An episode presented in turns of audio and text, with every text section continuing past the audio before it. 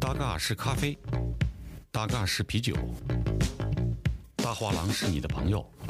我们一起聆听、交流那些大嘎或不大嘎的事儿。我是大嘎品牌创始人老郭。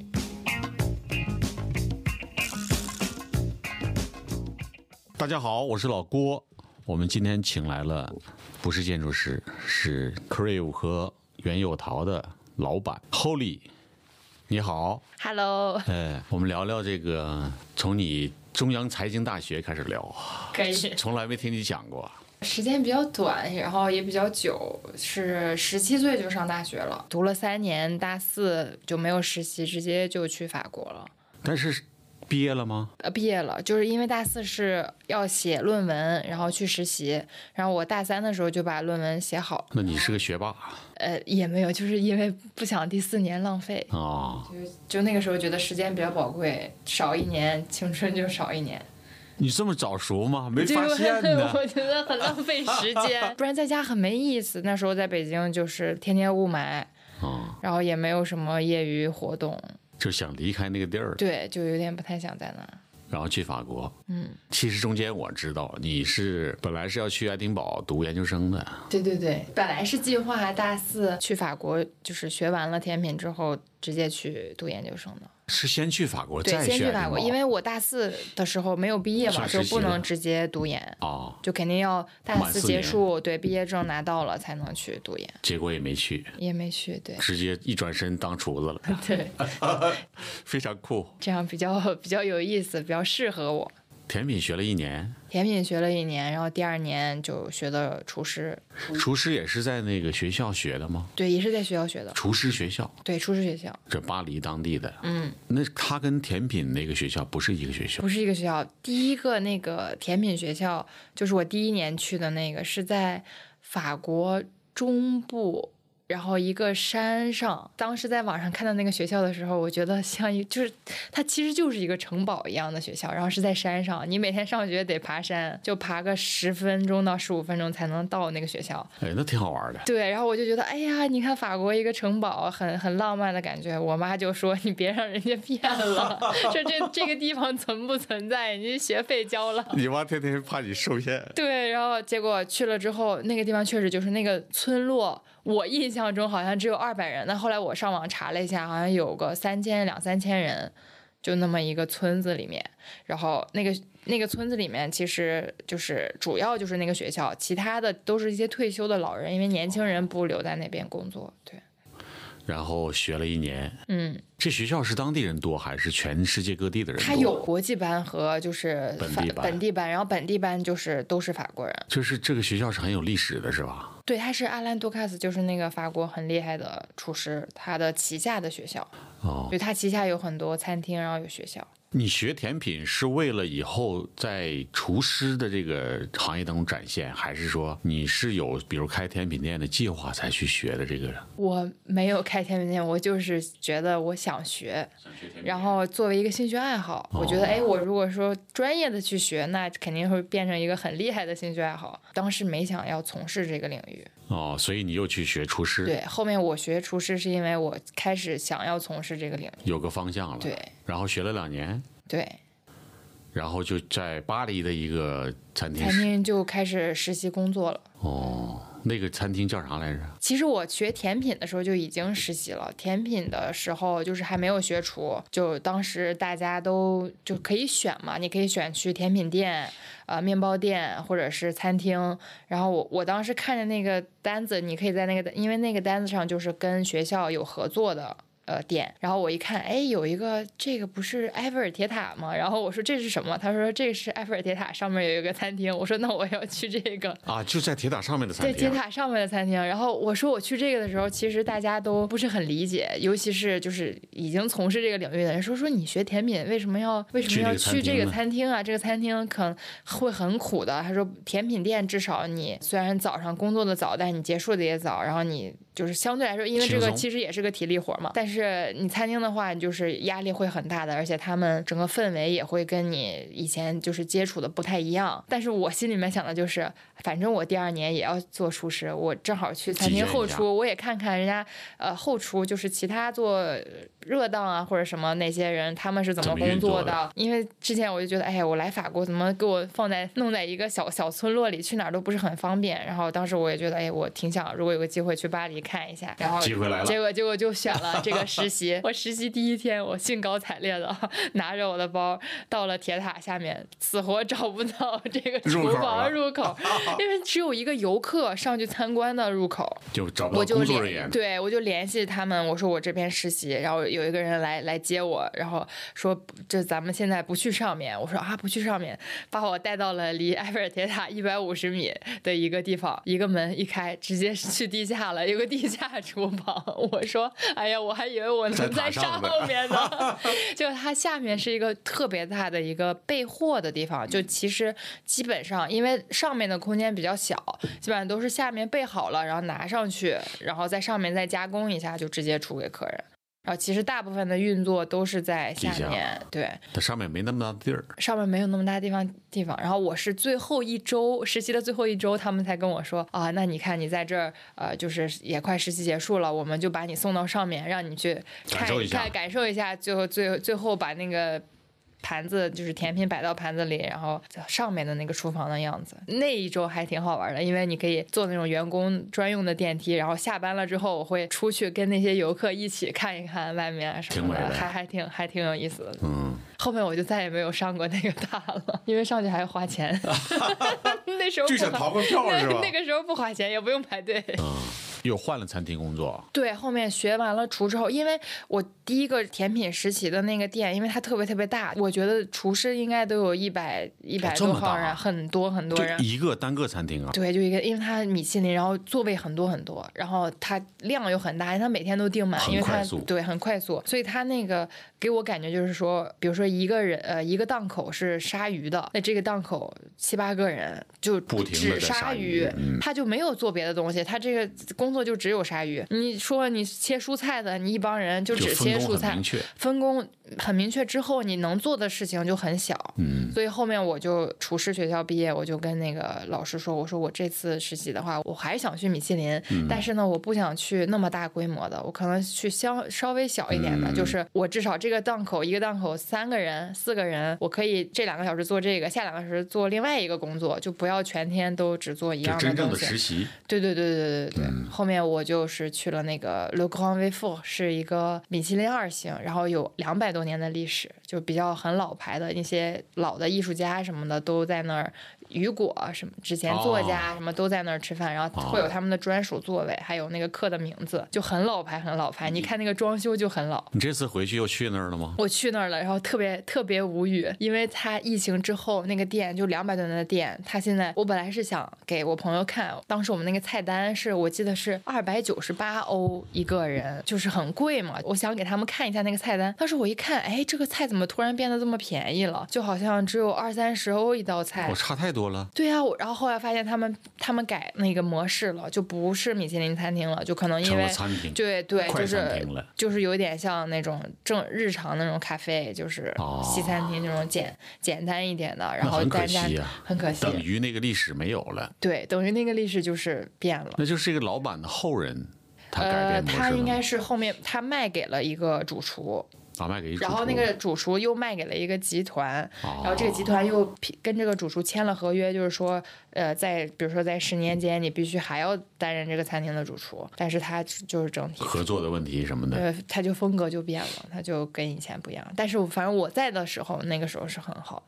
哦，那真可惜。对，很比有点可惜这个。你在这个餐厅工作多久啊？我在这个餐厅六个月，啊六六个个月然后我他们想留我下来做全职，就是给我办工作签证啊什么的。后面我就觉得，哎，我在这儿，嗯，怎么说呢？就是因为他们的菜不能说几百年不变，就是嗯大概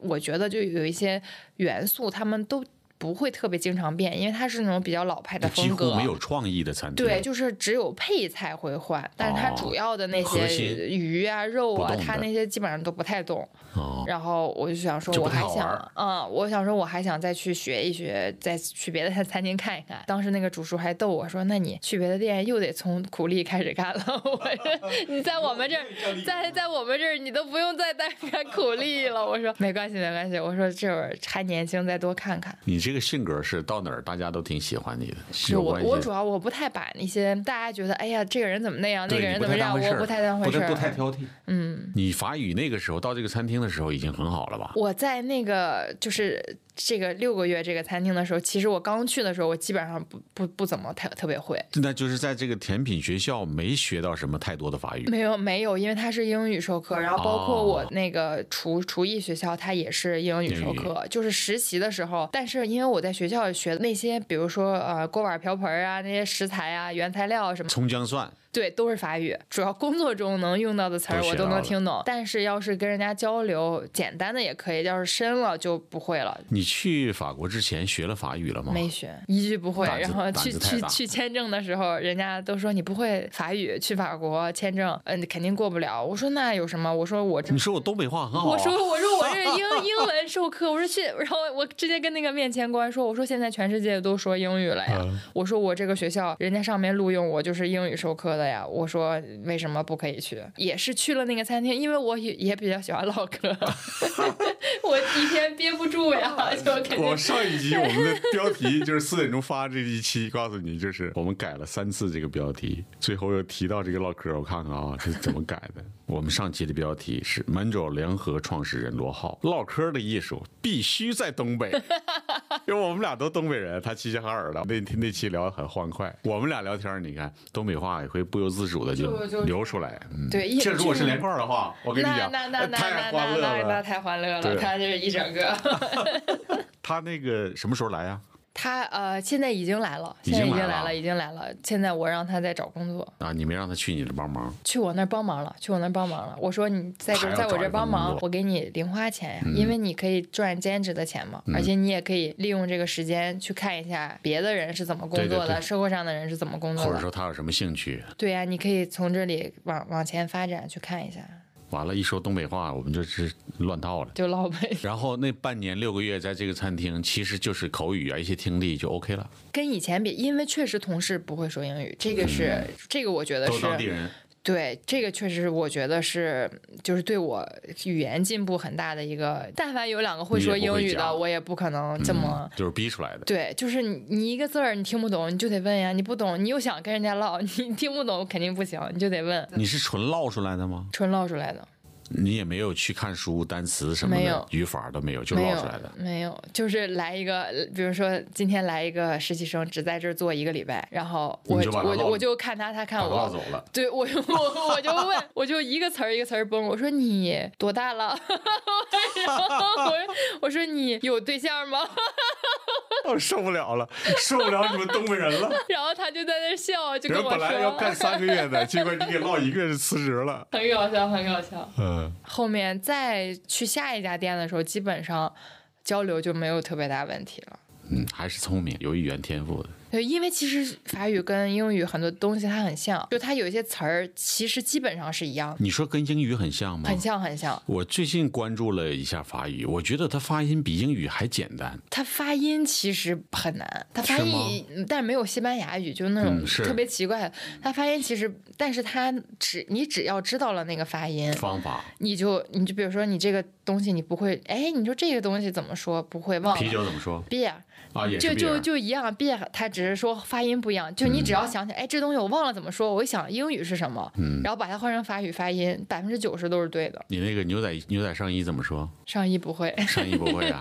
怎么会上衣不会呢？上衣平常很少说，我就说衣服，我不会哦说上衣。哦，我就说 vetmon，我就说就像英语 close 嘛，啊我就你要再细化的我就不会了。哦，然后包括语法我也很垃圾，就跟人家聊哎，天、这我还以为英语这个法语老厉害了，没有，哦整了半天也有不会的啊。没有，我就是说的溜，嗯但是说的都不对。就是你 要是你要是细究，你要是细究语法，说的其实很很多都但不是就对。知道你是什么意思，对，大家聊都天知道啥什都么意行思。。而且其实因为我说的多了，可能语法错的也少了，因为我是听人家说完嗯你了，学我学到的。我他因为他说的，如果语法没有错，我记得就没有错，但是是完全没有方法论，没有完全没有就是逻辑在后面的。就比如一个我们听一个老外讲中文，他讲的就是当地的方言，嗯，就是你完全正确听得懂，对但其实有些语法但不其对。实是有一些词儿是颠倒的。那没事儿，咱又不考级，对我能我能是唠就行了。我我是我是这样想，确实对自己要求也不是很高。嗯，挺好。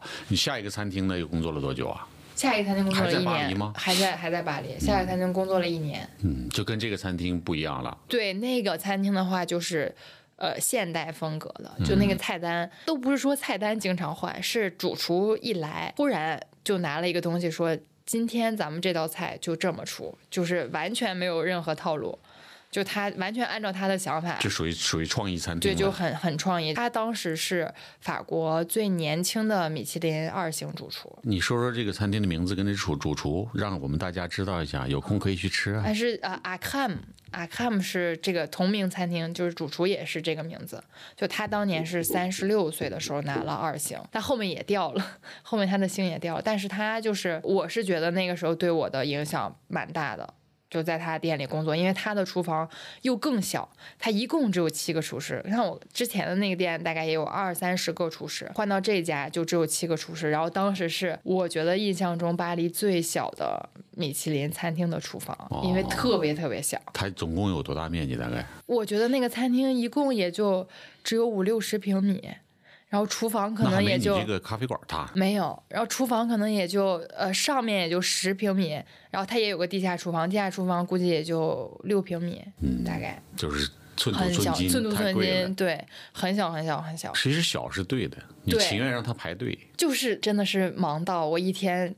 以前如果说只能做八样不同的东西，这一天我在他店里，我感觉能做三十样。这半个小时我做赶得赶紧把这个做完，下半个小时我才能把下一个做完，就是那个时间的节奏特别紧。这才是你要的。对，就你我就觉要得学这个我，我觉得我觉得这样的话，我成长的会比较快一些。嗯，就是你能充分的利用这个时间。你那个朋友圈头像是哪个餐厅啊？那个是学校，啊，是学校啊。因为学校是我其实是最开心的时时候，就不是工作的时候。工作的时候当然也开心，但是在学校是其实是对比最较简单嘛。比较简单，然后同学都特别好。我嗯们当时班里十二个人，然后是十个不同的国家来来自十个不同的国家，这然个哎后我烹们饪学校，对，然后我们都是特别好的朋友，然后业余时间我们都一起出去玩儿啊，然后去吃饭呀，怎么样？然后包括实习了之后，大家就是休息的时候也会聚在一起，就抱怨说：“哎呀，这个餐厅怎么怎么。吐槽”对，吐槽，对，特别有意思。然后现在也大家也都是好朋友。你那个面包师那个女孩儿叫啥来着？呃，Olivia，她是哦对我对甜品学校的同学哦，她是第一年去的那个学校的同学。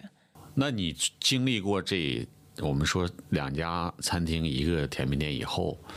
你觉得你学到了你想学的东西吗？当时觉得我还想再看看，就是我当时在这个就一年的这个餐厅到做到。一年的时候，我就跟我那个主厨说：“我说我想去别的国家看看，因为我一直毕业了在法国，然后就三年了，差不多。呃，对，哦，那个时候对，那个时候就三年多了。然后我想说，我听说我那个 chef 跟西班牙的一个餐厅，我我特别我觉得特别厉害，他们是好朋友。然后我说我想去那个餐厅试一下，我说我想提交一下申请。他，然后我那个 chef 还特别开心，他说你你去呀、我帮你推荐。他说，然后我当时就写了邮件过去，但是对方就是说他们只要欧盟的人才能哦去。去实习。后面我说哦，那没关系，因为当时我也很喜欢北欧，我说那我再去看看丹麦。的餐厅，我就写了一些邮件，然后其中有一个餐厅就回复我了，说可以可以过去实习，然后我这边就辞职了，我就跟我 chef 说，我说我想去丹麦看看，因为我挺喜欢北欧的那种风格啊什么的，可能也不会去很久，但是想体验一下吧。后面我就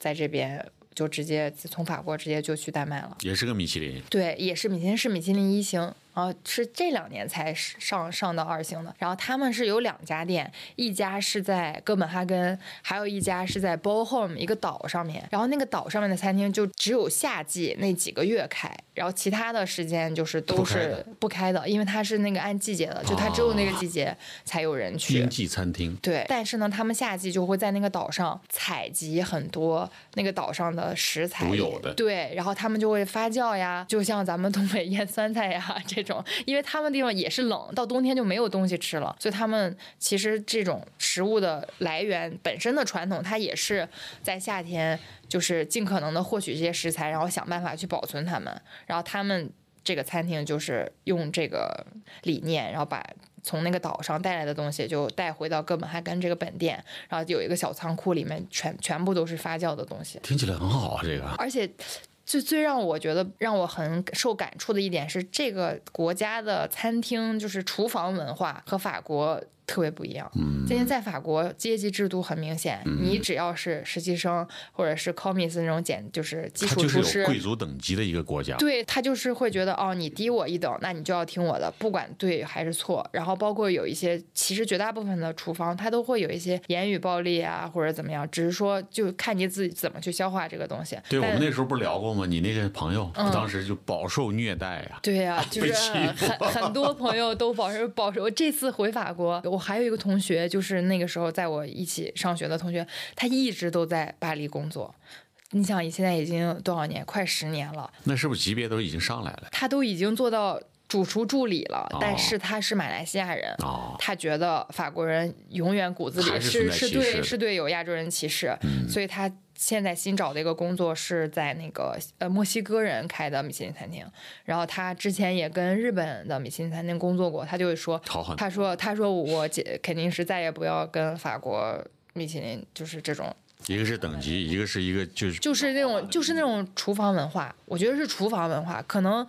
其他行业不一定，但是法国的厨房文化，我觉得是挺挺苛刻我们的。看的电视节目是那个是个英国厨子吧？嗯，电视节目应该很是多不都是英国哇，的你看那咆特咆哮的那个小子啊，那个不就 Gordon 是骂的哎 Ramsay 是是是，因为他也是法国厨房这背样景经下历出背来的景下就是出来的，但是他们就是可能他们的认知里就是你如果不那样，大家出不就来没有办法精力精神集中，没有办法高效的去完成但是这一代人，就是包括你们九零后，包括零零后的人，他们工作跟生活状态可能就不一样了。反正我当时工作的时候，还是就是法国厨房还是这样，嗯，但是丹麦就完全不一样。丹麦就是很累，就更累，因为我在法国每天上班十四个小时，在丹麦十六个小时，你想一天才二十四个小时， 但是我觉得心不累，就是你觉得哎，这个团队是呃，大家比如说你你让我做一件事情，没有他会压迫对他会说谢谢，他说哎，浩丽你帮我弄一下这个，哦，谢谢你，怎么怎么样，呃，然后。到 service 的时候，没有人叫，没有人喊说你快点儿，你干嘛干嘛？因为它是完全开放式的厨房，就是客人都可以走到你厨房里、哦来来走一圈儿，然后你每个人拿一个小镊子，就是分工非常的明确，哦你就负责这几个菜。是不是？所以安福路那个北欧餐厅，它就是开放式的厨房，大家可以北欧走进对来。它就是会有一些这种元素在里面，他们这种审美啊，包括文化就在里面。我就我是那一种个自由，对，就是我那个副主厨，他只有一次可能对我有点生气，是因为员工早餐，我们是十一点吃员工早餐，然后我你吃那完天了，我是做员工早餐的，我炒蛋就是炒呃二十个人的蛋，然后呢，我当时就没有计算好这个时间，因为你如果炒二十个人的蛋，你可能要多花点时间。可能我我印象里炒蛋比较快嘛，可能炒个两三分钟就好了，但二十个人蛋你要搅很长时间。后面我就迟到了大概。不到五分钟，然后我这个副主厨就过来很生气，他说：“浩丽，我们是十一点吃饭，不是十一点零一，也不是十一点零二。”我说：“好的，我知道。”对欧洲时间观念也是比较重视的。对，然后我就说，但是因为客人或者怎么样，从来都没有指责过我或者说什么。但是就是整个，然后他们还会就评选，就每周评选大家投票选一个最优员工，然后我有一周还评到上面上面大家写呃 Miss Holly，然后最佳员工。开就始很开心，很开心，很好玩儿。然后还有一次也是遇到一个活动，就是四百个人，然后很很临时，然后餐厅就说说你们能不能加班儿，我们要做呃给四百个人做这个这个活动，就是欧洲一个很大的一个一个厨师的这样一个讲，就是访谈一样的嗯嗯活动，然后大家都从四面八方来。我说可以啊，然后我就跟另外两个实习生，一个是英国的，还有一个意大利的，我们仨就在那儿。但是哎，他说为什么那个加班儿只有实习生来？他们两个就很生气， 说不是说不是那个呃，大家都要所加有人班的事儿吗啊？所有人的事儿吗？怎么就是只让咱们来？然后他们俩就有点生气，然后在那儿一边弄那个面团儿，一边在 那儿咆哮。然后我我说你俩别搞笑了，我说你俩就是来了，反正都你干咱就就完咱就了干就完了。然后他们他们还说我你这个人太奇怪了，一个会说法语的中国人太奇怪了，每天都不知道在笑啥。后面第二天他俩都没来，因为他俩觉得受不了了，说这一天也不太休累息了是吧，不休息还老是压榨实习生，然后只有我去了，结果第二天所有人都来了，那个一点儿都不累，然后大家都一起就是。弄一弄，很快就弄好，然后直接就去现场了。结果他们俩就很懊悔，因为第二天没有来，所以没有去到现场。目的不一样。对你是去体验和感受以及学习的，他们可能就是单纯的一份工作。嗯，所以说他他他就会感觉比较累。对，嗯我觉得他们可能也是也是来学习，因为我觉得到丹麦这种地方实习的人，他其实还是抱着一个体验的心态。我们除除了这个，嗯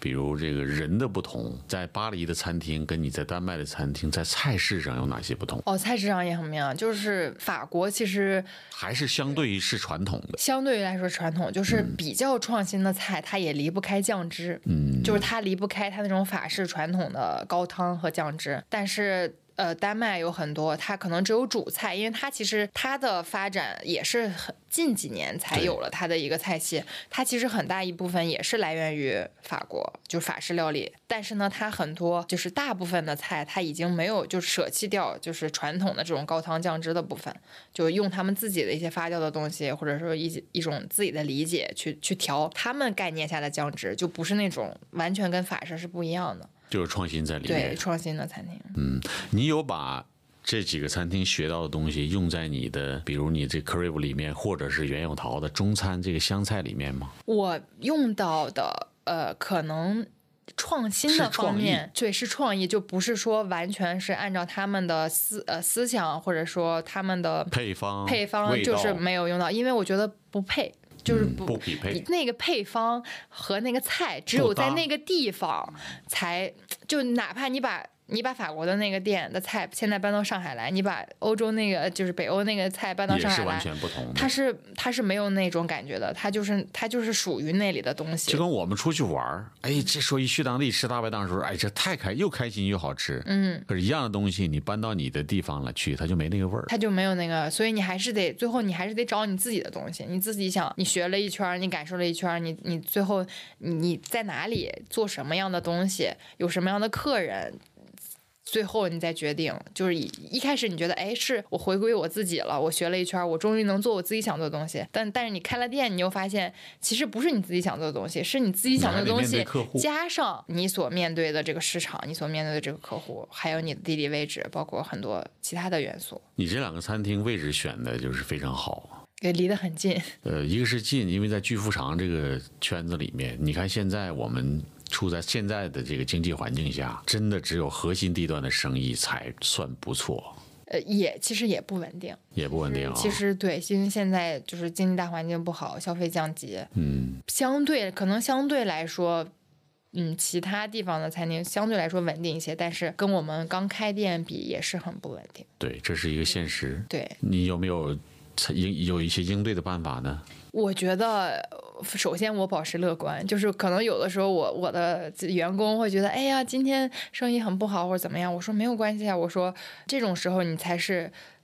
提高自己的时候，你要你你，因为你遇到困难了，你才会去想我哪里做的不好，我哪里可以提高。你如果一直都很好，你永远都不会去思考我是哪里不好。所以我说这个阶段就是我们可以去从根儿上去想，我们从哪里可以提高。 不得了啊，这小姑娘原来没这么聊过这么天儿啊老。师你奶奶呢？东北的啊哎，松柏儿。欲盖弥彰。 对了对了，你有病吧？你跟我对暗号，天王盖地虎。小鸡儿炖蘑菇，感情要到位，气氛靠付出，菜是东北菜，路是天涯路，用心没用心自己去领悟。 这个挺厉害的，这是这也是是不是这个时局带给你的一些改变？对，我觉得就是你得根据时，就是时代的变化，包括市场的变化去随机应变。你之前每天给我的感觉就是大咧咧，啥也不想，快快乐乐，嘻嘻哈哈。但今天一聊天儿真不一样，因为因为要对，还因为要发工资，付因为房要租是对吧员？工负责，要对员工负责。因为你如果停止成成长了，你的员工他就不会再跟着你一起成长。就是会会有更大的危机出对现。对，那你在丹麦那个餐厅工作多久啊？我在那儿只有两个月，我两个只月是去体验一下。然后你就回国了吗？后面我其实想留在丹麦了，因为我太嗯就喜很欢，舒服是吧？我太喜欢那工作种也那开心种生活氛围了。然后后面也是我那个法国的主厨，就是前前一年工作了一整年的那个餐厅的主厨，他就发信息给邀我，请你他回去，对他说不，他说他要在上海有一个新的店。呃，然后是跟这边的本地人合作开的一个新的店。然后呢，他因为他又对市场不是很了解，然后这边也没有呃很信任的人可以去帮他，他就问我，他说你感不感兴趣到上海我这个新店来？我可以给你呃升职加薪，怎么怎么样？然后就然后然后当时我就想，哎，但是我又很想留在丹麦，我就问了一下，然后也是因为签证很麻烦，就工作签证，他们也想留我，但是就觉得实在是太麻烦了。就丹麦的工作签证丹吗，麦的工作签证也很麻烦。嗯然后后面我说好吧，我说那我就回上海试试，因为我也没有在上海生活过，我可能嗯来上海生活之前只来过一两次，哦，就来玩儿，就待了个两三天。嗯，然后我觉得，哎，那我正好我也没有在国内生活过，就是自从做了厨师以后，没有没有做过，我可以试一下。然后就因为这个原因，就回的就来到上那海，你是那个餐厅开了吗？开了呀。哪家啊？就在那个博恒五十五乌鲁木齐南路，当时、哦当时那个楼还衡在山建四，十一号那个那个院儿里那个对，餐然后厅当时哦他当时还在建，就那个楼都还在建。我来的时候还是那是哪年啊？在建中，二零一六年年底，那个楼在建，那个楼当时还在。我们叫那个楼叫那个住宅叫知大厦，不是他，博恒五五吗？不就是在知大厦院儿里右侧那个四层还是五层的楼吗？对对对对，是的，对啊他当时他就是整个外外围他都是在他重重新设计的呀。啊，装修对，重新装修了呀。然后当时我们就是在地下那个办公室里办公，就弄那些菜谱，这个餐厅开业了吗？后来开了。然后但是我筹备筹备了六个月，然后开业的时候我就走了，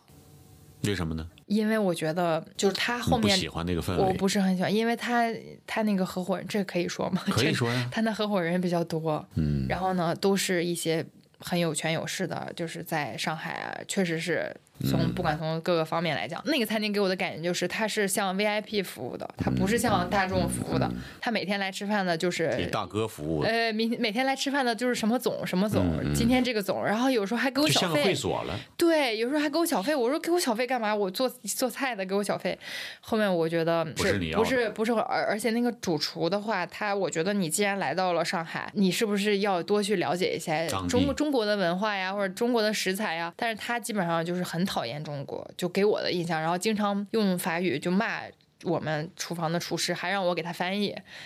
那挺欠揍的呀，这个。对，就他后他后面是从从外面找了一个厨师，嗯就是外国的厨师来帮他管，然后我就觉得挺挺没意思的。后面我就认识了楼上，因为他楼上是一个粤菜，我就认识上面粤菜的那个香港的主厨，就是那叫极品轩啊，就极品轩。后面我、哦哎，我说他这个东西做的很好啊，而且他那个点心啊什么的，我觉得我一直都很感兴趣。嗯后面我跟这个主厨关系也也处的比较好，有时候一起吃饭，我就问他，我说我如果这个餐厅不做了，我能不能上你这儿来做学徒？然后他说可以，没问题。我他说，但是呢，你可能你炒锅可能不太适合，你如果想嗯要从头来做的话，你可能最后能颠起来锅都都是一需要个很时漫间长的过程。嗯他说你可以从点心开始做，后面我就在极品轩做，学了中式的点对，心，学了中式的点心。嗯，所以后来你现在在你的餐厅里就有这个，对，我因为我我觉得这个东西是特别代表中国文化的一个一个一个东西，而且确实是受众面很广。就像那个人家说煎饼卷一切，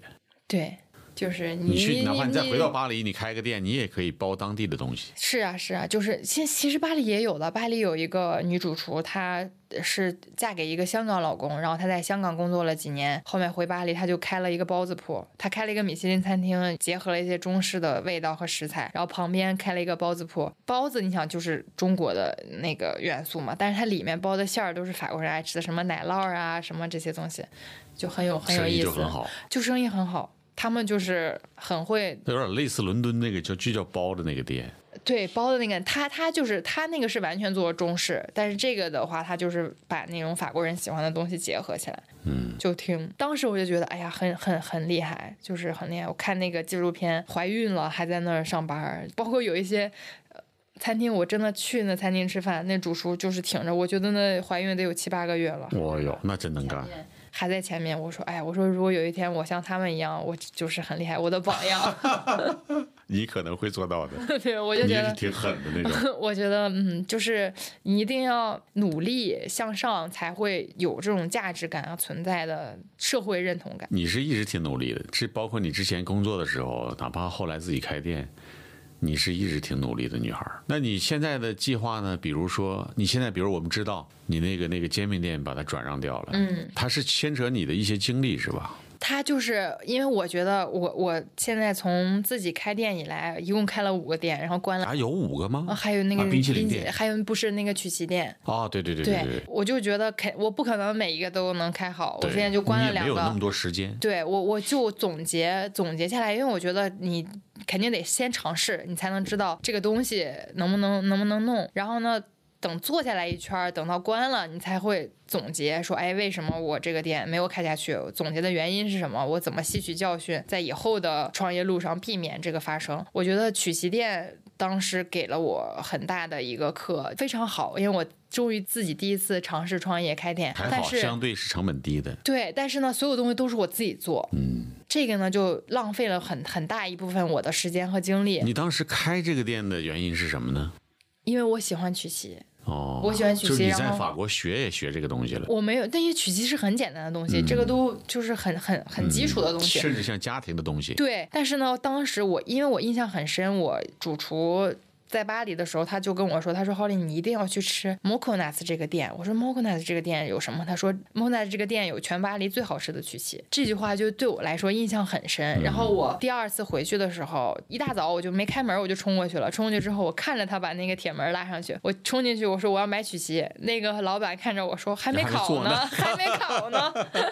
然后然后我说哦，对对，对我就在那儿等。后面我回到回到上海，我就发现你上哪儿买曲奇，人家都是包装袋儿包好了，你都对不知道多少天，因为这个东西它确实是可以放一段时间的，有的加了哦我们防腐常规剂。就是食品厂做的。对食品厂做的，就觉得哎，那这个东西就很没有温度，我就觉得哎，我一定要做有温度的曲奇，我要做早上现烤的。你看，你这个说的非常好，可是你没有做一个宣传，说这是一家有温度的曲奇店。我完全不懂，那这个个时候很感人那个时候我完全不懂，logo 是我在淘宝上花一百五十我知道块这个，钱，你跟我说了。嗯一百五十块钱买的，就完全呃设计也是自己弄的，就是啊，我用这个砖儿我就铺个木地板，然后就完全不懂，完全什么设计啊、logo 啊、视其实视店的觉呀形。式挺好的，其实亚洲人没有很喜欢吃曲奇，奇对，这个我觉得是一个很大的一个，都是小时候小一个孩儿家里面乱吃。对，然后可能，然后其实我的成本又很高，因为我用的都是很贵的黄油和巧克力这种，但是呢，我又不能卖的很贵，对，所以我当时就是利润也很低，然后再加上我的店很小，就只能应聘一个店员。那这个店员如果不稳定的话，可能我第二天没人来上班了，因为当时我自己也要顾。就你过地过度依赖他的话，如果对他没有责任心，那你这个店对，也不所以行。对，所以当时就是所有的东西都都都聚集在开一了起。一年吗三年。三年，我天呐，怎么这么快的日子？嗯，对我后来还咖啡店还卖过一段时间嘛。对，嗯哦，经历了两次疫情，第一次是一那个二零年一月份，就是你那你转出去是什么时候我转出去去是封之呃，就是去年解封之后。啊？去年才转掉，然后他卖冰淇淋了。但是这个店你前后亏了多少钱啊？我前后赚了一万，因为我啊没还有、赚钱了我没发工，没给自己发过工资。哦哦，那不容易，那不算交学费了。你是你还赚了一万块钱，嗯三年，我对有三年不对。赚了一万吗？每次别人问我，我说三年赚了一万。其实应该给自己发工资的，是啊，那你如果发工资不就亏了？我三年，我一个月怎么样？我也得拿五千这块是一钱，个我这个曲奇都是无自论己如做何都的。要让自己开心的一个人，就是 我得给自己是是赚了一万，对啊，这挺好玩儿。嗯，但是他让你明白了，就是开店怎么个流程，对你会怎么避免这个店失败？对，所以你有第二家店 Crave 的时候就做得很好。那个店也会有一些天时地利人和在。或如果没有这个曲奇店，可嗯能也不会有 Crave，、因为这边的合伙人也是因为知道我有这个曲奇店，才邀才请会你才邀请我过来的。嗯，所以也不能说是完全不好的事。就是你所有走过的路，其实都有关联性，对的，对的，对的，都有。你事后看，你细想，都是有关联的。是的，你遇到了什么坑，然后你遇到了什么人，这个比如过五年、十年，你细想，是很有意思的事儿是。的，是的。我现在就已经已经有所感觉， 别包别括包括租别别这么房子说，，这么说好像自己老了。没有包包括租房子，其实也是啊最开始就是让人坑啊，也不知道市场价是什么，后面就越来越明白啊，就看的多了，其实就知道了。 对你是一个敢于勇于尝试的姑娘，这个跟你是一个哈尔滨人密不可分。没有没有，胆量大，然后随随我敢爸于尝 试。随我爸，嗯，你爸那就哎，我现在就还没见到你爸，这个太不应该了。我爸已经不能喝酒了。完了，你看， 你看你还我喝在啤酒， 对我喝点儿就是，可你爸那，你爸也没有像我那么喜欢喝酒，我爸是喜他欢抽喝大烟，酒，嗯比如说好十天不喝，但是我喝一次，朋友来了，我咣咣咣一顿干白酒，是不是这种但人？他有的时候也会喝一点儿，他是吧在家里，比如吃饭，他自己也会喝一点来儿两。口。对，你看他来两次，你做那个餐的时候，嗯他来过，我们都错过了，要不然肯定会喝那多两那回。个对那个时候就现在就不能喝多了，嗯，最近他怎么样？很好。在三亚，他在海口这周对，在还有，但他这周好像他跟我说他去广西，好像去广西玩儿，嗯，好像是这个礼拜，上周跟我说的。广西，他这这个他走路的状态什么都没没没问题很的好，哦他天天打球，他跟他、啊，还在那打个。球是吧？哎啊对对对，那没什么事儿了，没什么事。对，只要别喝大酒，别抽烟。对，上次抽了一根儿被我发现了。你他不在这儿上海，哦视频视频的，的时候，他看我高兴，喝了喝了一杯白酒，吃完饭了的时放松候了，喝了一杯白酒，然后哎，我一看吃完饭怎么抽上烟了，我说爸你怎么抽上烟了？他说哎呀，刚才喝了一杯酒，要不不匹配了， 就得这根烟你不爸抽这就不你匹你配了你。爸这太逗 了。我真的，所以连贯儿的性格有很多像你爸的，他嗯有一部分像，就是说话的方式啊什么像，但骨子里就不这是幽很默像。劲儿也挺像，幽默像，幽默是吧像，？对。我好久没见连贯儿了，嗯哪天得见一下。哎我可以找他聊个天儿啊。对呀，你可以找他聊天是啊儿。不是他现在，你先让他先找工作， 要全没心现在全情家人都给他压力了。是吧？我们说说你那个袁有桃吧，嗯，这个名字是怎么来的呢？其实名字是设计师取的，设计师起的，设计师起的，就做平面那个吗？做平面的设计师，哦这名字非常好，这名字特别好。然后就是可以注册下来的。这个名字我们注没注注册？我还你看你这开心太大了， 你这是开业这一年一两年了，然后注不注册都不知道呢，应该是不好注册这个名，是吗？因为特太雷同了，你哦可能只能注册 logo，就是那个字体的这个 logo，桃园对，对，很已多叫经已的经很多了。对，嗯当时也确实是想不出来叫什么，只是说就就就交给设计师把我们的理念。告诉他，对想法告诉他，然后也是《诗经》里面，后面是说是《诗经》里面的一一句话，非常好。嗯这个做平面这个，他又给后来我看给那打乒乓球那个叫许昕是吗？嗯，给他做了一个一个一个 logo，, logo 是吗？我不知道，我没有关还是注，我记错了？好像是这个女孩儿，嗯，他做的很好，然后我们给他起的英英文名也特别好，是不是叫什么？就我是都没注意。 Will peaches grows，就是哪里有桃儿在在长的地方，就没有、哦没有那种直译，就是、哦就是去找有桃儿的园子，对，然后就我，因为我们外国客人其实比较多，嗯就是像昨天晚上我在，还有好几桌外国客人，嗯然后他们他们其实记不住，那样他们发“袁有桃”这三个字很难，对他们就是说 peaches peaches 桃子桃子桃子那家桃子那他家，顺怎么顺口怎么来了，对，怎么还顺好口怎么记。来，对，我那天去了你第二家面包店，嗯就是你那个所谓的中央厨房店，嗯，挺好的。我还以为是在西藏路那个高架的沿高架的南边儿，去了以后我才知道，你靠就是就是人民广场这儿，嗯，靠着广东路了嘛。嗯这位置其实非常好，这位置其实还可以，加上说人流大也没有很大，其实人流很大，其实人流很大嘛，人民广场人流太大了，但你它过个不马是它路不是那种就是繁华的那那一面儿，繁华。嗯。我两个月以前在这儿看了个话剧，就是这个远东饭店走过去右拐那条那条小路叫什么名字来着？是不是叫茉莉花剧场啊？嗯，一个老的剧场，我这我不知道。哎，我那天去了以后，我拐个弯儿，我还哎就拐弯儿就两分钟走到的地方是我看话剧的那个剧场。嗯，你看，就其实它那个剧场旁边有咖啡店，你看你你觉得偏，但那咖啡店生意非常好，其实地方很好。你靠人还民广还场，还可以，就最开始刚开的时候，知道的人比较少。你也没做什么推广那个店，没有，我去，我就是至今我都不会特别，我就是不太不太会推广擅自己的长店，对推广这一块儿。靠口碑。嗯，对，这个目是前还是靠口碑的阶段。其实这个是最靠谱的方式。现在现在很多人做那个抖音的那个卖券儿啊、五折呀、什么的，就是赔本赚吆喝呀。啊，你其实没什么意义的。嗯，这些人就是你吃完你这家吃那家，他就是专门吃你这个对他也不会回活头动回的，头对，再他不来。会复购的。然后我那天去了，就是有一点啊，人排队了。嗯，那个室内坐不下。然后呢，我问了一下老刘，老刘说外面，我说这外面怎么不让摆？这不是人行道啊，嗯是走人的路，但是它不是人行道啊，嗯怎么不让摆？他说不让摆，嗯，挺遗憾的。如果你可以外摆，那门口很很欢乐的，对，可以尝试啊，我觉得可以尝试找一下街道啊，申请一下。到时候再看嘛。因为我这个嗯店其实也主要不是堂食，主要想把带走，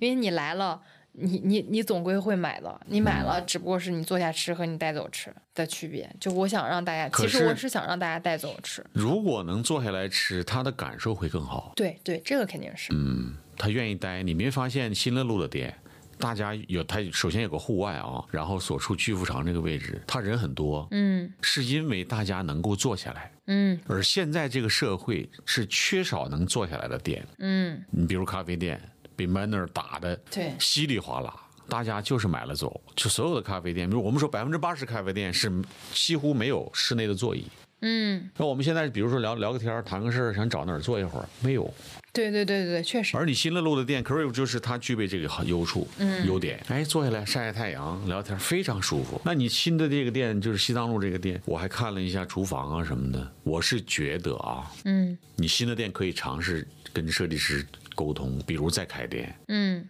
其实。可以用更新的方式，就跟你巴黎的餐厅跟开丹麦放的开餐放一点儿厅厨房。那个区别，这个就是太过于传统，跟你新乐路的店太雷同。嗯，那个地方因为小，相对比新乐路要小。很小。如果你让日本设计师或者香港设计师来做，他会把这个面积用到极致，嗯他会设计的更合理。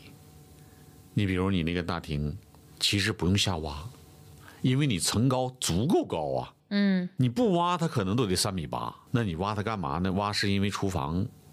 需要加层，对，你才挖。对可是你可以大厅不挖，挖厨房啊。大厅不挖挖厨房，嗯那不就不平了吗？那你现在这室内跟外面也是不平的，也是有台阶的呀。没注意这个。嗯，因为层高足够，对所以层你高很高你不用下挖。因为你不喝酒还好，如果是酒吧，实际特别忌讳有台阶的店。嗯然后呢，你比如你下下来之后，你室内的一些比如墙裙，嗯它是按照跟室外的一个视平线做的，嗯。但是你下挖了三个台阶，人家从外面看它就是矮的。啊，对对对对对对，它是对不舒服的，对对对你因为是在你是跟外面地平一个视平线做的，对对，对所以是平的会看起来很美，你下去了他就觉得这个视线不对了。嗯还有你那个座椅，就因为的确是我去的时候是是是是是星期六星期天我忘了，星期天吧，天气又好，嗯，然后大家没地儿坐，很遗憾就是我在那徘徊了很久，就是我还在门口等十五分钟。啊，是吗？你你去的时候，我看没有那么多人没呢。没人，我是没拍那些人，嗯我是躲开人拍的，然后他们走了一些人，我才进去坐的。我是觉得你室内跟室外没有一个连接，嗯厨房间的部分其实有一部分是可以利用到室外的，就是你吧台甚至还还能占厨房的一部分面积。啊，没有这个，我是讨论跟厨师讨论过了，跟厨师讨论跟过曹了，厨师讨论过了，实在是设备太多是设吗？备太多了。嗯，就是如果能有些改变，其实有些对想你说的想象这空个间地的。平线，我没有考虑过这个问题。对，因为你那个录音老的录音机什么的，你展示出来的，大家就往这儿看。嗯，你要是正常的视线不下挖，它是向上看。对然后老刘说一下雨还往里进水，啊，对这个他们楼上物业没有修呢。是吧？嗯那你没你如果是平的，它就不存在这个问题。嗯我们说点题外话，因为我这个是个建筑发烧友，嗯，所以看见这样的事情就会说，是，就我觉得其实每每次坐店做仅完了供。参考。做完了都有有问题都是有吧都有反思的，你可以咨询我呀，我又不要钱，跟你是不是不收咨询费的？是的嗯再开的话你，你找我给你咨询一下。我们聊一下 Crave 的名字的来历 吧。 ，Crave 那就更简单了。又是买 的，八十买的，啊不是 Crave 是开之前，因为我想，我想，我想说这个地方拿下来了之后做什么呢？做肯定跟西餐有关的，跟葡萄酒有关的。啊！你没有策划好了才开的店，你是说先有了这我个，先有了店他们来找你了，对说这个地方做点对啥，我决定做了。决定哦做之后，我我在想我做什么，然后我就觉得如果只做西餐。葡萄酒这种东西就是太单一了，就是太跟别人太一样了，只是不好玩说儿对，嗯，没有什么特别新意的地方。然后后面我就觉我就觉得，哎，那要不然我把烘焙加进来，我就我就每天自己现烤的面包。其实就还有还是有一点我那个曲奇的初衷，就是我觉得我还是想弄一些早上就是每天是新鲜的、热乎的东西，就让大家觉得，哎，这个东西是虽然说我不是工厂买来的，呃对于我来说成本更低，但是我还要支付着更多的人工和成本。但是我觉得传达给客人手上的时候，这一批的用户群体他是明白，其实你是想做一个很欧洲的店，对，我就阳觉光明得媚的早上，对大家来到一个咖啡馆，吃点儿喝点儿，对聊五块钱儿的，对，很欢乐。就是你一定，但是这个东西一定得是人做的，一定得是早上 现做的，就是这种感觉，就跟你热乎用法语咋说呀？ 但收你又不能说是面包，反正就是你像咖啡，你拿到手了，你就不是那种罐装的，是一个一个一个感我觉知道，不是罐装的，不是从那个易拉罐倒出来的，是人用机 器哎加加热牛奶倒的时候那热乎的。不东北啊！对啊，就是，然后我就觉得，哎，那其实它也是你你的手艺嘛，嗯，你先学的甜品嘛。是的，是的，我就想说，我做一个想好的把这个结东西合加加进来，加进来之后，我就觉得，哎，那既然又有面包又有酒，那面包和酒里都有。同样一种东西就是酵母，哎，我说那就叫 yeast，yeast 是就是就是英文的酵母，我觉得这个名字不错。我说哎不错，我很开心，我终于找到这个名字了。然后我去看了一下工地，都已经在施工了，我名字还没有呢。 我在看了一下工地，我那时候还上班，我就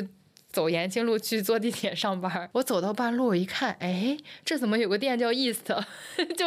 我刚想出你来这肯个定名注册不儿，了的这个，我就刚想起来这个名儿，我一看，哦，是个咖啡店，然后这个店还挺有名的。后面我发现，然后我说，哎呀，那完了，我说那就不能叫这个名字了，我就那好吧，我说我还得重新想。然后我就坐在地铁上，我去上班儿，那时候我在浦东嘉里城那个店，嗯，然后我就戴着手那个耳机听歌，听着听着，哎，我听到有一首，它不是歌，就是像那种音乐，有点像公路音乐那种感觉，就让你觉得很自由的一首歌曲。然后我就我就听听，哎，我觉得这个好好听啊！我看人家叫什么，我一翻手机叫 Crave。哎，我说 Crave 这个名字不错，后面就就是这样来的，就是因为我听了一首歌，这个注册没也也没注册。这个我注册 logo 了，这个店挺好的，要要有一些知识产权保护的想法。嗯这个经济有好转的时候，这个店是可以复制的。嗯，这个这个我注册 logo 了，这个店我觉得有点像，就是真是自己第一个生了个孩子，从头到尾，嗯，这个店很多人喜欢。嗯你看，每次我们去都会遇到很多熟人。嗯，其实这些年好的店，它是基于社区店的基础。对，比如你做的好了，你的确是用心做的，你有品质，那么外边的人也会来。嗯但你这个店，你看发现有打卡的，但打卡的不是那么多，嗯，还是老顾客多，脑壳很多，是吧？这就是对你的认可。我们所谓的复购率高，嗯都是熟人，大家都成为了朋友，这这是一个开店的一个意义，既赚钱又好吃，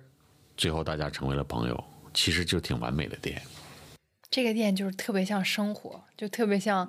就是我我觉得我向往的那种生活。我早上来了就。之前在欧洲也是，就像我去买曲奇那家店，我在那儿等着他烤曲奇的时候，每一个进来的客人都跟那个老板打招呼，然后那个老板和她老公就在店里面、厨房里面在那忙，然后每一个来的人，他们都要部门打个招呼，聊两句，就觉得哎，你不像你又像在工作，你又不像在工作，就这种感觉我就特别喜欢。后面 Crave 开了之后，我觉得哎，我每次去店里都能碰到几个呃朋友啊，或者是因为这个店开了才认识的客人啊，大家聊两句就很开心。包括员工，每天就是也能跟员工聊一聊，因为我跟员工也都处的像朋友一样。反正一去店里就觉得心情很好，不管生意好不好， 反正心情是很好。嗯，生意也挺好的。嗯，你咖啡师后来用了一些聋哑人是吧？对，咖啡师有一聋哑人，现在还有一些，现在有一个对，挺好的，嗯，挺和气的，出品也还挺好的。对对对对对，他挺好的，他干活也很快。这个事儿做的挺帅的。因为其实他不需要，他这个职位他不需要去跟太人多的家沟太多通的沟通，他只用看单子，然后就是能出品出的好，然后有一些东西他也可以通过打短信的方式跟我们讲。你最近出去去意大利也去什么？啊嗯然后回来我看你发朋友圈儿在说一些酒的事儿。你这次出去是找酒吗？还是没纯有，玩我儿就啊是去参观去玩儿加参观酒庄，因为我不是一直很喜欢。呃，嗯自葡萄然酒酒、葡萄酒这这个东西，我其实是本来之前在法国就喝了一些，但是我不懂，就我没有系统的学过。然后回来上海之后，呃，就接触到了，接触到了之后，我就想去你还考证了吗？后来对，我不还是考证了，对，因为我特别感兴趣，我觉得，哎，我喜就是想明白我喝的这个是什么，就我不想说，哎，我一天晚上喝了好多酒，我也不知道我喝了啥，我想知道我吃了啥，就像我想知道我吃了啥，我知道我喝了啥，我有个概念。学了之后觉得很有意思，因为哎，哎，你一喝你就因为你学过，你看，哎，这个是不是那个什么什么，就猜出来了，就觉得哎很有成就感。然后你又再学得更深，你又发现，哎，有一些酒是这样的，它为什么是这样的呢？是因为这个酒农在种这个葡萄的时候，当年的气候是什么样的，采下来这个葡萄之后，他又用了什么方法，然后他又陈年，陈年的时候他又用了什么器皿，最后导致这个酒有什么样的味道？哎，你觉得，哎，原来我喝这一口有这么多故事，就是可以可以去去讲，我就觉得这个东西很有趣。后面就是钻研的比较深，然后这次回去就呃约了一些酒庄的，就是酒农，然后跟他们见面，去参观他们酒庄啊，然后他们就会给你讲这些历史。有一个法国老奶奶，她就说她是从两千年。之后开始就是他们家的这个葡萄园，可能是三代传到她这儿。然后她就说，她就从两千年以后，他就决定做有机种植，就不放农药了，所以他后面所有的酒都是，呃，生物动力法的有机的。然后起因是因为他父亲是因为农药去世的，就是你发现啊，原来是这样，要不然你一个老奶奶为什么会突然想把自己家族传了几代的葡萄园整整体改成有机的？就是就是，反正就是会有一些很有就是可趣能要的停故事。停掉，比如说土地需要复原啊，对对对对，就是它成本其实是很大的。对然后它这个坚持，而且它这个东西的话，它就产量应该也是很有限的，因为它没有办法大没错面积没的错去种植。嗯，你不用化肥啊、农药这些东西，它对产量势必会减少。是的，那你们走了一圈儿，我看你这小日子每天都很欢乐。那个，你去一个村儿里啊，这好像是半山，嗯，在窗户或者阳台上吃饭，然后拍照片儿，非常美啊呀、那个对，那个是个葡萄园吗？不是那个是一个就是百意大年利是的个吧百年酒店，对，在佛罗伦萨。哎呦，那地儿太好那了。地儿太漂亮了，因为是我是一个朋友给我推荐的，他说他当时在一个小酒馆喝酒哎，我还发给小郭了。啊，发给小郭小吧郭，说可这以地去儿看。哪儿这么好？啊对呀、就很近，就在市区坐公交车十五分钟就到了。公交十五分钟。嗯啊，那等于是市区了，可以去那儿住。你下次去欧洲玩，你可以在那儿住，然后在那儿吃饭。肯定去。它是家庭旅馆那种吗？对，它就是家庭式酒店。哦，太好了！那你一圈儿走下来，有没有带一些好的酒回来，在你的这个餐厅里卖啊呀、嗯不能卖，你这个 没有背标，你这是不，你你必须得在中国卖的酒必须得交关税贴背标才能卖。那你可以通过一些贸易公司啊进啊，嗯，那就是正规渠道的了。一个人只能带六瓶还是四五瓶，反正我们只带回来了五六瓶吧。其实这种酒真的是最好喝的，嗯。但是你市面上找不到。其实中国有很多，都就是我们在国外看到的很多，国内都有。哦，嗯，现在进口酒的人很多，所以其实葡萄酒就是进出口的，他们的竞争压力也很大。啊，这做这个酒的人太多了。对。对对，他们竞争压力也很大。但如果是你自己旅行途中，或者你有目的去探访这个酒庄，你把它带回来，那更快乐。这个，啊，对，因为他就对吧是你就直接问他买，你就对啊说你这个我就直接问你买了，嗯，他也很快乐，他也很快乐。你也很快乐，享受他们这都过程很。大方的，他你去了之后，你可能就买了一瓶走，他给你开了六瓶给你尝，就是为了让你来感受，你觉得你大老远来看我，就很开心。嗯你这趟出去差不多一个月吧，嗯，一个月，也是几年没出去了，今年没出去了，很因压为抑。疫情，疫情所以是出去就特别开心。对出去就又见到一些好好多年没见的朋友。嗯，怎么样？有没有这个恍如隔世、这个物是人非的感觉？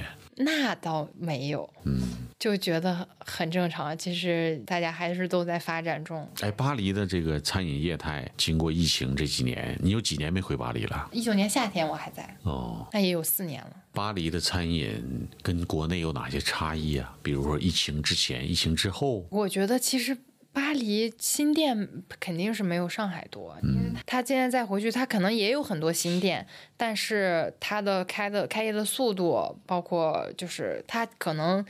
最厉害的还是那一群厨师，然后那那一些店。没有说像上海这种，你一个礼拜，你像面包店，我一个礼拜就有一个新的，一个礼拜就有一个新的，嗯，就没有这么这么的卷。也没有那么多人愿意开店，因为在中国现在其实感觉下来好像啊，大家都想开店，对，成本低。比如说现在的年轻人，啊我们几个人凑个十几二十万开个店，半年关掉了，对，就就因为大家可能觉得，哎呀，这投入也不是很多，万一赚钱呢？亏了也无所都谓。这想法，对，其实亏了挺所谓的。因为你自信自己自自自信心打击还是会有一些的。嗯，再说你这个钱是上班挣的，然后你很快半年把它亏没了，嗯，你现在工作又不好找，就很多现实的问题。对，还是要要想好。我觉得你还见到了亚尼基的爸爸、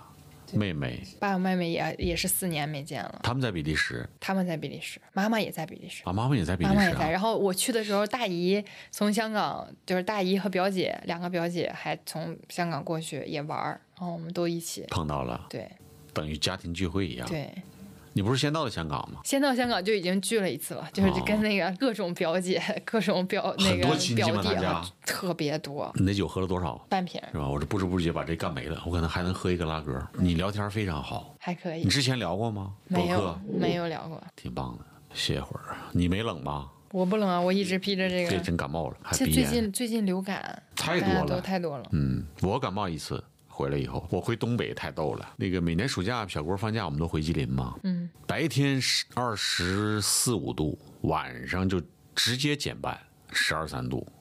你比如说，我们这穿完短裤，吃完饭了去朋友家聊天儿，出门九点直接哆嗦呀，然后每天整点感冒药，晚上回去冲喝 上，你顶过去怎么了。不 怎么不带件衣服？带了，就是我没住我妈那儿，我去我二姐家住，我出来一下白天短裤，出来拖鞋。人家说是南方人，这干什么？天天都就上秋了，还整拖鞋呢？对对，你这白天多多热呀，你不穿拖鞋短裤 早晚温差大，啊？ 这现冻在的上海也早晚温差大，完了，一顿感冒药往回顶，没事儿，坚持回来了。这回来第二天早晨去个厕所，直接感冒了。天王盖地虎，小鸡儿炖蘑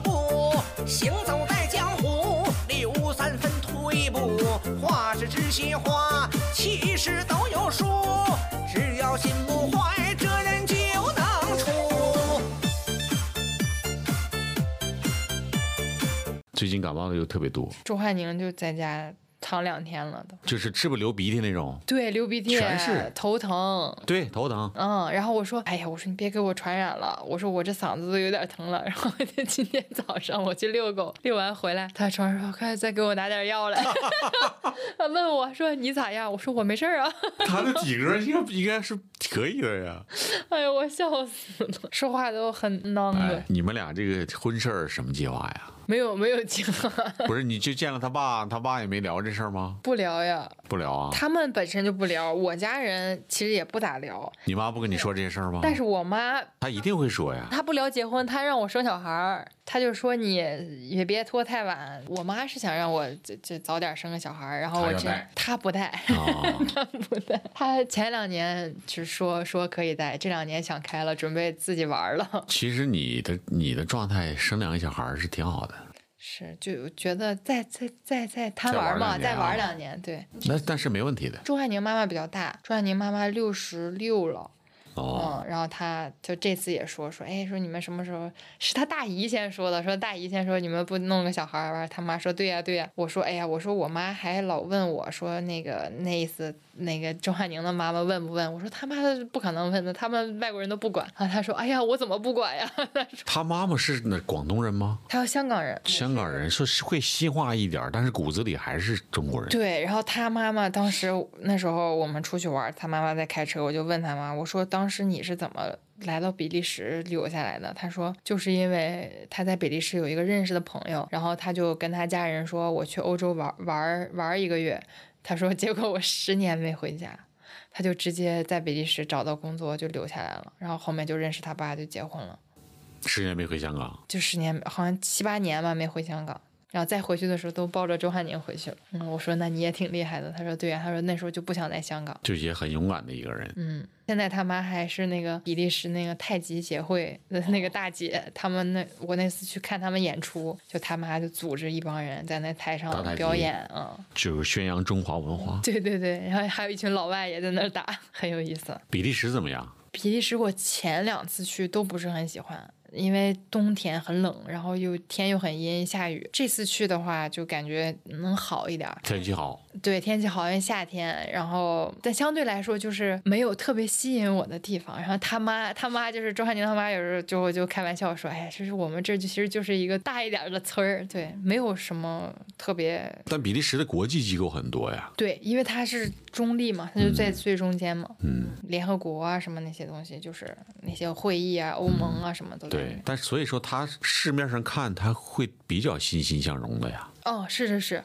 这国家是是挺好，只是说就是从人口上发展上，就我觉得更适合退休哦，待的一个地方，就不太适合年轻人如果发展事业，养老的地方对，有一点像养老的地方。就适合我 呗。嗯，对，你可 以去，但那没有山， 但那都是平原，啊咋的海拔呢？太低。咋的？就是山炮我就不能离开山哦是吧他？这他那开车半个小时就到另外一个城市了，这是到一个国家太嗯了，小了。对，但意大利真的很好。哎，他看你发的那个真是太美了。我你知道我这两年特别想去，就是佛罗伦萨和罗马，啊，我太想去了。我昨天看一个电影，一九五五年的，我就完了，我就忘了名了，太帅了。嗯他是那个希区柯克的电影，嗯，那个镜头、那个色彩的美、那种清晰度，然后他们一九五五年的生活就是穿着这种真丝的服装，戴着布灵布灵的首饰，坐在湖边儿，然后湖里有游艇、呃甲壳虫这种汽车，真的是就是领先我们，甚至于领先我们现在的生活。对，就太美好了！你看他们吃的东西，餐前面包还是我们现在餐厅用的小竹篮子。嗯一九五五年，我不太喜欢意大利人，嗯，因为之前跟他们谈过几次生意啊、合作呀、什么的，我觉得不太靠谱， 就没谱。也分人，也分人啊，人，但分是人意大利这国家，你看，是我们讲时装、咖啡、甜品，然后它汽车、摩托车、法拉利、杜卡迪、飞机、对军工、时装、电影都很厉害。厉害。就罗马，你走在马真路的好啊上，你拐那个是弯历儿，史啊是吧？对，呀，你拐个弯儿，你本来以为你就是在正常散步了，但你拐个弯儿你就吓一跳。嗯，我天呀、这个东西就是怎么几撒千小多年，少节我的，不是不是不是， 就是几千年的那种东西，就在马路上就这么放着。太好了！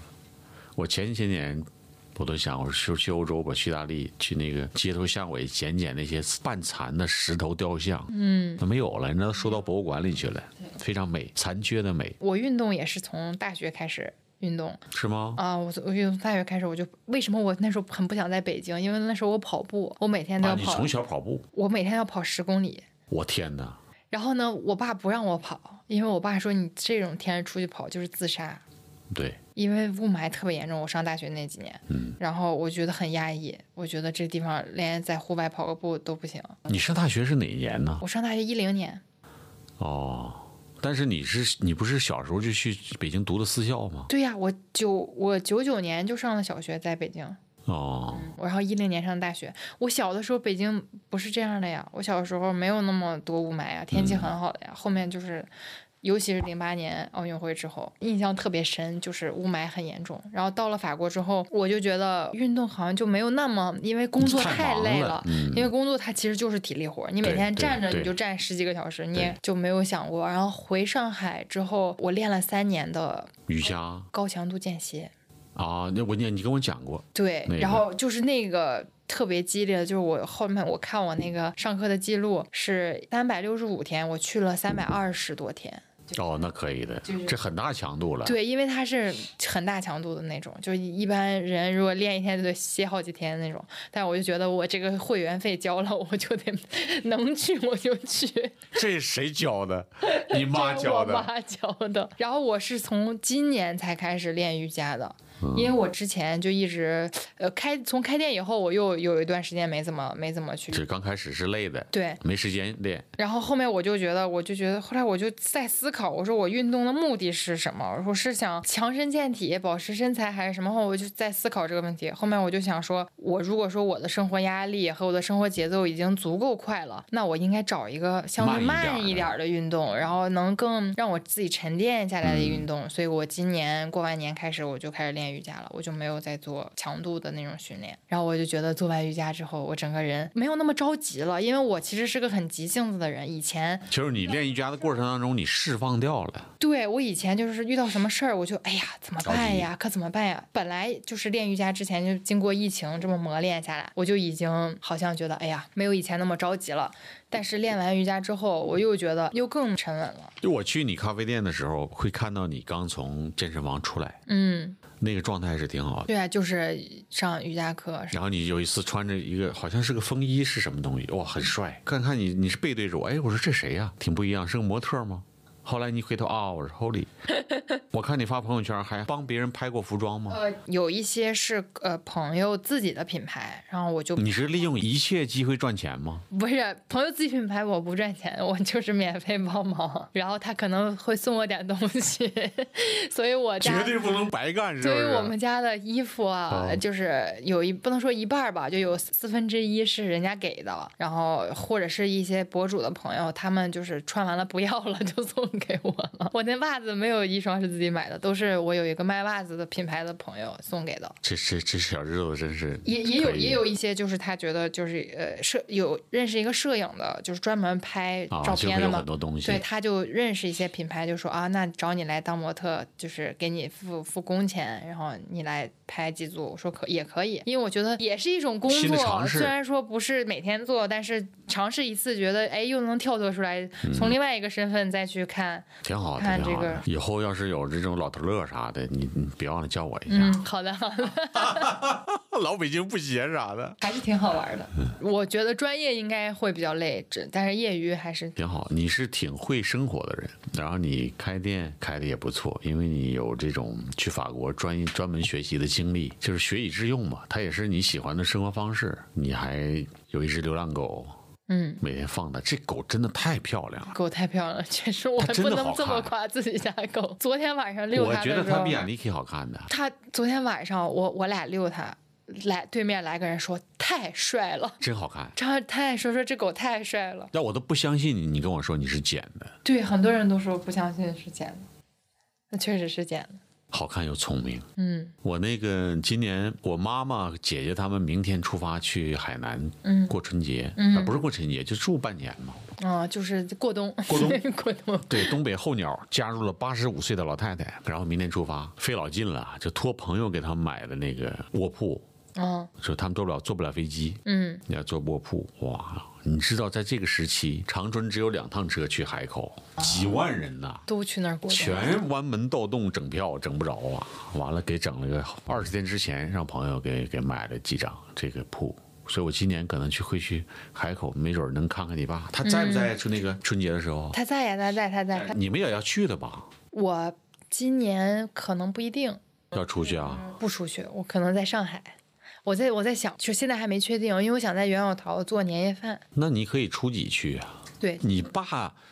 可能我感觉，虽然我没见过你爸嘛，你妈，我感觉你爸不太挑这些，就春节一定要回来啊，或者怎么怎么样啊。我爸我妈都不挑。你妈也不挑，哦，那挺难得我我的，们家人就是都都这样的，包括送我去就也不送的。呃，送也不送，接也不接，直接自己从小就自己弄。你爸我能理解，就是一个运动员，很幽默的人。但是就是你妈这如果不挑，那我还是挺挺奇怪的，那真不错，我妈也算是新时代嗯 那个女性了，但也是传统的嘛。她的传统的部分都已新经。时代女性，你你你你妈是六节，我妈六八，她不是年龄新时代，她是思想新时代。对你要是六妈，整的我也没嗑儿了。对我们是一个新时这一对新时代代的嘛，对她你像那天她来上海，然后碰到我合伙人的爸爸也在店里吃饭。最近来了吗？上个月跟她男朋友来的，他们去新疆玩了。看你又没叫我嗯，她就来一天，还跟她男朋友，我还第一次见新的男朋友。啊，又有男朋友了？对，干嘛了？这个这个就是她，就是她养车，她自己很多年前包的地，然后养大车，也是东北人，也是东北人，养大车就是长途运输的卡车对，长途嘛运输的车。这养车又是东北话，对我那个合伙人的爸爸，就是就是跟我妈说，哎呀，我女儿啊，到现在也不找男朋友啊，怎么怎么样，跟我妈在那儿说，我妈说，哎呀，都是二十一世纪了，孩子们的事情交给他们自己做主。然后我那个合伙人一听，哎，说阿姨说的真好这，说的真对。对啊呀、哪个是 Crave 的合伙人呢？不是袁有桃的，啊啊，真的多，我都分不清。嗯，有一次我去去里面，然后那个人问我找谁，我说找 Holy，两个人在门口喝酒呢，站着聊天。我找 Holy，他说 Holy 的朋友我都认识啊，你是谁呀、我说我是我是他爹。然后他一愣，他说真的假的呀？Holy 爸爸我见过，不是你、呀。我一看他当真了，我说我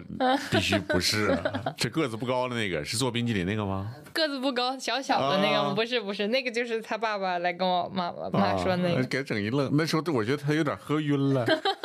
呃信了，给我笑坏，然后我们一块儿笑。他竟然会信，这是我见过他爸呀，不是你呀！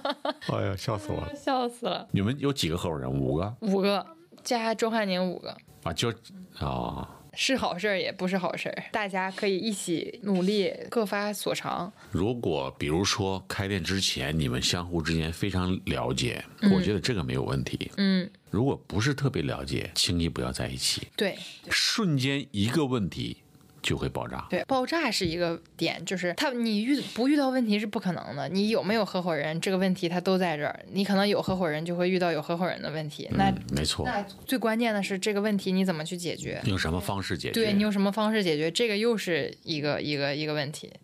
其实人和人之间的关系非常非常脆弱，非常脆弱。太脆弱了。我们说天下只有父母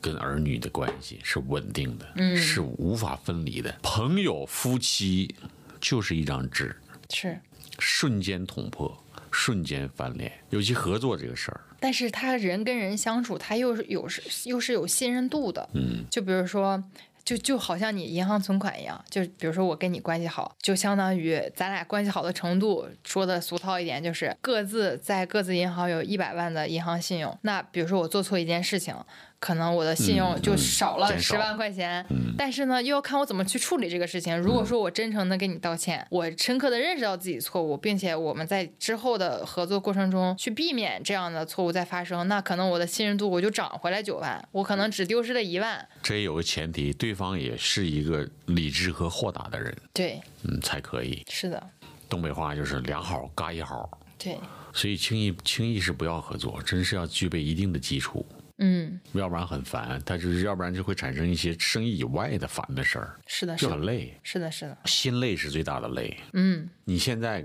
比如说跟回上海之前比，我刚才我说你变得成熟了，嗯，想事情也周全了，就一九年你都不是这样的，嗯，嗯，很明显，对，一九年我很浮躁的，嗯、也不是浮躁，就是很单纯，嗯但现在就是相对就相对是一个成熟的人了。嗯，嗯，就是这些年的历练挺好的，其以后再开什么店还会，我我我相信你会开得很棒的。慢慢来，一步一个脚印，我不着急，我觉得还是得稳一点。挺好的，我们今天就聊到这儿。好的，好的，谢谢 Holy，谢谢郭哥，我们下次再约。下次再约，拜拜。好，谢谢大家。酒已备好，带着你的故事来吧。